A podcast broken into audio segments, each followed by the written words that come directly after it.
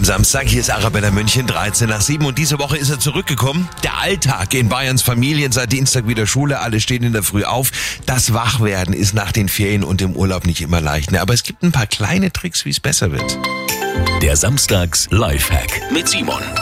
Schon im Bett ganz kräftig strecken, Brust, Nackenmuskulatur dehnen und breiten Sie Ihre Arme auf dem Weg ins Bad aus und lehnen sich so gegen Türrahmen, beugen sich mit dem Oberkörper nach vorne. Das aktiviert gleich die Muskeln. Schon mal sehr gut. Dann zwei Gläser lauwarmes Wasser trinken. Das aktiviert wiederum die Organe.